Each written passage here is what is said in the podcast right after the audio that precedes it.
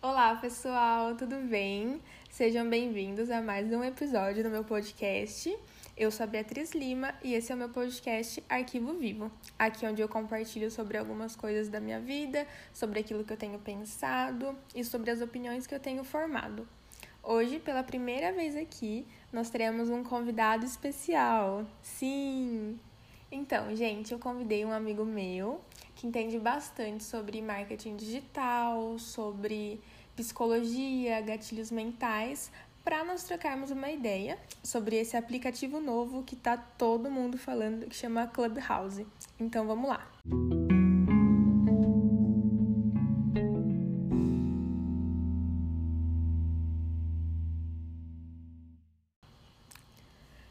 Oi, Bernardino, tudo bem? Oi, Beatriz, tudo bem? E você? Tudo bem também. Então, me conta aí, quais são as suas primeiras impressões sobre o Clubhouse? O que, que ele é, como ele funciona? Então, Bia, o Clubhouse é uma nova rede social só focada em áudio, né? O Instagram e o Facebook, o Twitter, eles eram redes sociais baseadas no, em fotos, em, em vídeos, mas o que diferenciou mesmo o Clubhouse ele foi que é uma rede social realmente baseada em áudio. Ele é como se fosse um podcast ao vivo, onde um locutor fala e várias outras pessoas ouvem. Uh, uma coisa que, que se diferenciou bem é que ele é uma rede social exclusiva, né? Então só entra quem tem convite, só entra quem tem iPhone. E, e nisso você entra em salas que também só quem tem autoridade, só quem é, em quem em quem em, em quem você é percebido como valor você consegue entrar. Então por ser exclusivo assim ela gera alguns problemas em si né nossa, que legal. É, eu ainda não tenho o convite do Clubhouse, mas eu já reservei o meu número, o meu nome de usuário, porque eu tô bem curiosa para entrar nessa sala, saber mesmo o que, que o pessoal tá falando e quem sabe poder agregar um pouquinho de conteúdo lá também. Mas e aí? Eu dei uma olhada nas redes sociais e tal, e o pessoal tá bem assim, louco para entrar nessa rede social. Eu vi gente até vendendo convite para você ter uma ideia do que é esse desespero por não ter algo que está na modinha. E isso é um tema que a gente queria conversar aqui com vocês sobre FOMO. Você sabe o que é FOMO? Você já ouviu falar sobre isso? FOMO é uma sigla que significa Fear of Missing Out, ou seja, o medo de estar perdendo alguma coisa. E isso é algo que a gente vê constantemente nas redes sociais. Às vezes você não pode fazer isso conscientemente. Mas à medida de que você toma consciência disso, você percebe, nossa, eu realmente estou fazendo isso, ou eu realmente já tive algum comportamento assim. Como, por exemplo, o medo de você ser esquecido ali naquela rede social, porque faz tempo que você não posta, ou o medo de você estar tá perdendo alguma informação que seria, assim, entre aspas, útil ou interessante para você. E o que você tem para me falar sobre isso? Ah, eu acho que o Clubhouse, ele como outras redes sociais, ele ele vai ser uma coisa que vai gerar mais ansiedade. Por quê? Porque além da gente ter Facebook, tem Instagram, ter Twitter, WhatsApp, Snapchat, que ninguém mais usa, né? Enfim, a gente vai ter mais uma agora que é super focada em áudio. Então, esse é mais um dos problemas, né? Porque você vai ter uma rede social a mais e mais um, um, um balãozinho pulando notificação. E é, é um, um áudio que você não consegue acompanhar, né? Porque traz esse é... senso de urgência, de necessidade. Porque, é porque vivo, se né? você não tiver lá, você vai perder aquele conteúdo. Então eu acredito que isso seja mais uma forma de fazer as pessoas ficarem ali grudadas no celular, porque a gente observou nesse ano de 2020 um crescimento muito grande dos podcasts de forma uhum. geral, assim. Até eu, inclusive, comecei o meu em 2020 durante a pandemia. Eu acredito que o Clubhouse ele pegou esse gancho de tudo que aconteceu para tentar se destacar dessa forma, através sim, sim. só de áudio, né? É como se você realmente entrasse numa estação de rádio, assim como os nossos avós, os nossos pais faziam antigamente, só que mais direcionada para exatamente aquilo que você quer ouvir. Então, o conteúdo que está lá não é gravado, não é disponibilizado depois. Então, eu acredito que isso gera no usuário essa necessidade de assim, nossa, eu tô perdendo alguma coisa. e faz a pessoa ficar grudada lá. Sim. Né? E, e o que, que você acha que isso traz para a saúde mental das pessoas? Ah, Para o nosso comportamento, para os nossos hábitos?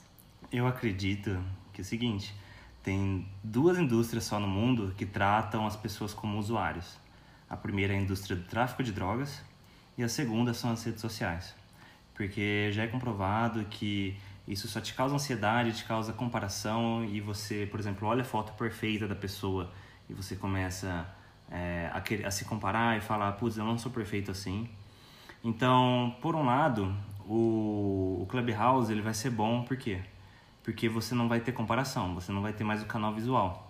Só que por outro lado, você vai estar viciado da, de uma forma auditiva, né? Eles estão buscando outros meios de, de, de, de abstração para pegar a sua atenção, né? Porque o visual já está consumido. Então eles estão focando no auditivo. E com isso, é, vai gerando mais ansiedade, mais ansiedade, a gente vai ficando cada vez uma geração de mais ansiosos, mais depressivos. Ah, em contraponto, essa rede social ela vai ser uma coisa que também vai ajudar os introvertidos a se destacarem. Porque pensa bem, ah, vamos supor que tu vai falar na igreja, tu vai passar uma palavra lá na frente. Para tu falar lá na frente, você tem que ter quebrado muitos bloqueios, você tem que saber falar em público, você tem que perder o medo da vergonha, você tem que saber articular, você tem que saber muito de, de um determinado assunto. E lá não. Lá é como se fosse realmente uma conversa do WhatsApp em que todo mundo só manda áudio. E aí, por exemplo, se você tiver alguma coisa para agregar e o dono da sala te conhecer, ele te promove e você fala ele mesmo. Então vai ser uma coisa que os introvertidos vão ter muito destaque. O que antes, anteriormente no Instagram e no Facebook, só os extrovertidos e quem não tinha medo de, de ser tanto julgado assim, tinha disponibilidade, né? Sim, é verdade. Esse é um ponto bem interessante.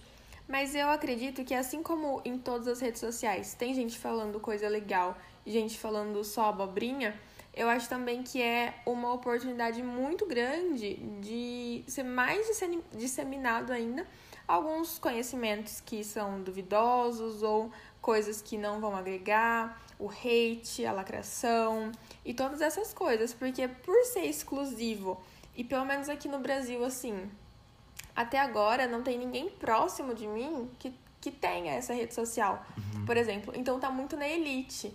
Agora, isso gera o desejo nas pessoas de, nossa, então eu preciso ser que nem aquela influencer, eu preciso estar nessa rede, e toda essa necessidade, essa comparação de algo que é irreal. Porque não, não existe isso, não é uma comparação fidedigna, Tem né? gente querendo comprar iPhone para entrar nessa rede, né? Então, ó, a que ponto chega o consumismo? A que ponto chega o marketing, os gatilhos que eles estão usando, essa coisa de- da exclusividade? É muito desleal com muita gente.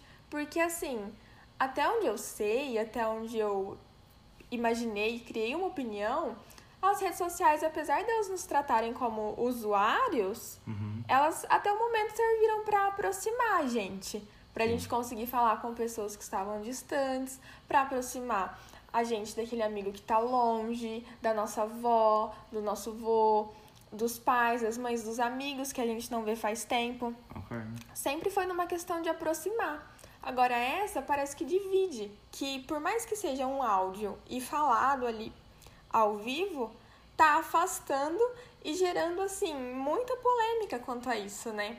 Porque não é algo que é pago. Você, claro que tem gente vendendo por aí, né? Mas é algo que você é convidado a participar. Sim, E sim. se você não receber, você não pode. É, pelo menos agora, né, que eles é, parece que falaram que estão testando, não tem tanta base para tanto usuário assim. Então é até, até que ponto isso é realmente verdadeiro e até que ponto isso é só uma estratégia para entrar cada vez mais na cabeça das pessoas, né? É, é um, algo muito tênue, não dá para ter certeza disso, né? Principalmente agora no começo, é, é muita estratégia de marketing. Eles estão realmente fazendo efeito novidade, o efeito fila de boate, que você passa na frente de uma festa, por exemplo, e, eles não deixam uma fila na fora, na, na- fora da, da boate, da festa, que seja à toa. Eles falam pra pessoa passar e falar, olha, isso aí deve estar legal, eu tô perdendo alguma coisa. E aí tu entra lá dentro, você tem aquela coisa de urgência, de você estar ouvindo ao vivo e, e que não vai ficar gravado, porque se você, se você gravar alguma coisa, você vai levar strike, vai levar ban. Então, é é uma coisa que gera um senso de urgência. Só que um, um, ponto positivo que eu notei dessa rede é que quando isso disseminar para Android e acabar com essa coisa de convite, porque até porque o Facebook, o Instagram era assim no começo, você só entrava com convite. É, eu acredito, Bia, que ela vai começar a unir as pessoas. Sabe por quê? Por quê? Porque o que, que mais conecta as pessoas desde os primórdios? O que mais conecta e que, e que aproxima e que aproxima e que aproxima as famílias, que aproxima os amigos. Você sabe o que, que é? A comunicação, talvez? A fala? Sim, sim, de certa forma. É o contar de histórias. É o contar de histórias que aproxima a geração. Tanto que esse é o principal gatilho mental usado nessa rede social. Eles, é, as histórias vêm nos acompanhados desde, desde o início da história da humanidade é, as famílias mais antigas contavam histórias para os filhos e para os netos e para os bisnetos e aí vai. Tanto que escreveram vários livros disso. A Bíblia é um, é um, é um é conjunto de relatos, né? um conjunto de histórias. Jesus em si ele foi o maior contador de histórias que existiu. Ele contava através de metáforas. Então nada mais é do que o Clubhouse. O que, que ele fez esse ano? Acender uma fogueira para todo mundo sentar em volta e ouvir alguém contar uma história. É bem interessante isso, né? Porque assim, será que a gente está realmente interessado em viver a nossa vida? Ou só ficar escutando a vida do outro? Ou que o outro tem para ensinar, sempre de uma forma passiva e não realmente colocar a cara ou a voz no mundo para agregar com aquilo que a gente sabe, com aquilo que a gente pensa. É, tem um livro muito bacana que eu li uma vez, chama Coragem de Ser Imperfeito. Fica até a dica aí do documentário da Netflix também sobre você colocar a sua jornada no mundo, que cada um tem uma contribuição exclusiva. E isso que você falou de contar histórias coloca o ouvinte sempre num lado muito passivo. De, ah, estou absorvendo conteúdo, estou conhecendo algo, mas será que eu realmente vou colocar em prática? Uhum. Não, às vezes aquilo fica só fazendo volume. Obesidade mental. Exatamente. E, ou outra coisa, até que ponto isso é um conhecimento? porque essa rede social tem se destacado bastante na questão de marketing digital, de investimento, de branding, que é a galera que tá lá e é isso que eles estão falando, né? De empreendimento e tal. Mas daqui a pouquinho vão começar a surgir as pessoas falando só da vida delas. E isso eu acho que é algo muito perigoso também para cair nessa coisa da comparação, da pessoa se comparar com a vida do outro, que não é uma coisa real, que tá ali. Agora você não tá nem vendo mais a pessoa. Você pode ouvir a pessoa contando a história da vida dela, imaginar uma uhum. coisa na cabeça, sendo que é, às vezes a pessoa pode estar tá lá falando assim: "Oi, gente, eu sou loira do olho azul", e na verdade ela não é nada disso. Uhum. Eu acho que também quebra um pouco essa comparação visual, mas abre margem para você ter uma comparação muito mais ligada à sua imaginação do que algo que seja talvez editado ou colocado um filtro. Eu acho muito pior ainda é, isso, né? não tinha né? pensado por esse lado. É, então. E eu ouvi, eu ouvi não, na verdade, eu li um relato no meu Instagram de uma pessoa que conseguiu entrar no Clubhouse e estava acompanhando algumas salas. E ele falou algo bem interessante. Ele falou assim: gente, eu não vi nada de diferente do que eu já tenha visto em, em outras redes. Os conteúdos Realmente. que estão lá são os mesmos. Você as pessoas que estão lá são as mesmas pessoas que estão no Instagram. Sim. E você acha assim que humanamente é possível as pessoas produzirem tanto conteúdo diferente? Não. Não.